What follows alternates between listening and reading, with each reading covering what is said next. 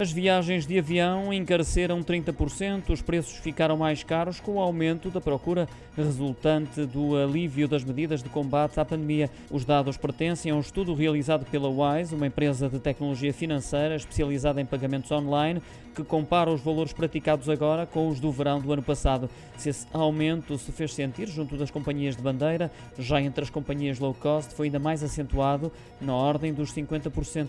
A transportadora aérea com a subida mais significativa dos preços dos bilhetes foi a Scandinavian Airlines, com um aumento de 81,5%. A larga distância seguiram-se a Air France, a Iberia e a Air Europa. A análise foi feita com base em 130 mil bilhetes adquiridos por consumidores de 30 países diferentes, junto de 17 linhas aéreas europeias entre maio e julho. Olhando para as companhias de low cost, aquela que mais fez subir os preços foi a Ryanair, um aumento de 50%, como já tinha alertado o CEO Michael O'Leary. As que menos aumentaram as tarifas foram a Iberia Express e a EasyJet. Fica a dúvida se se trata apenas de um fenómeno de conjuntura pós-pandemia ou se a tendência de aumentos é para manter nos próximos anos, embora um eventual cenário de recessão possa também influenciar os preços.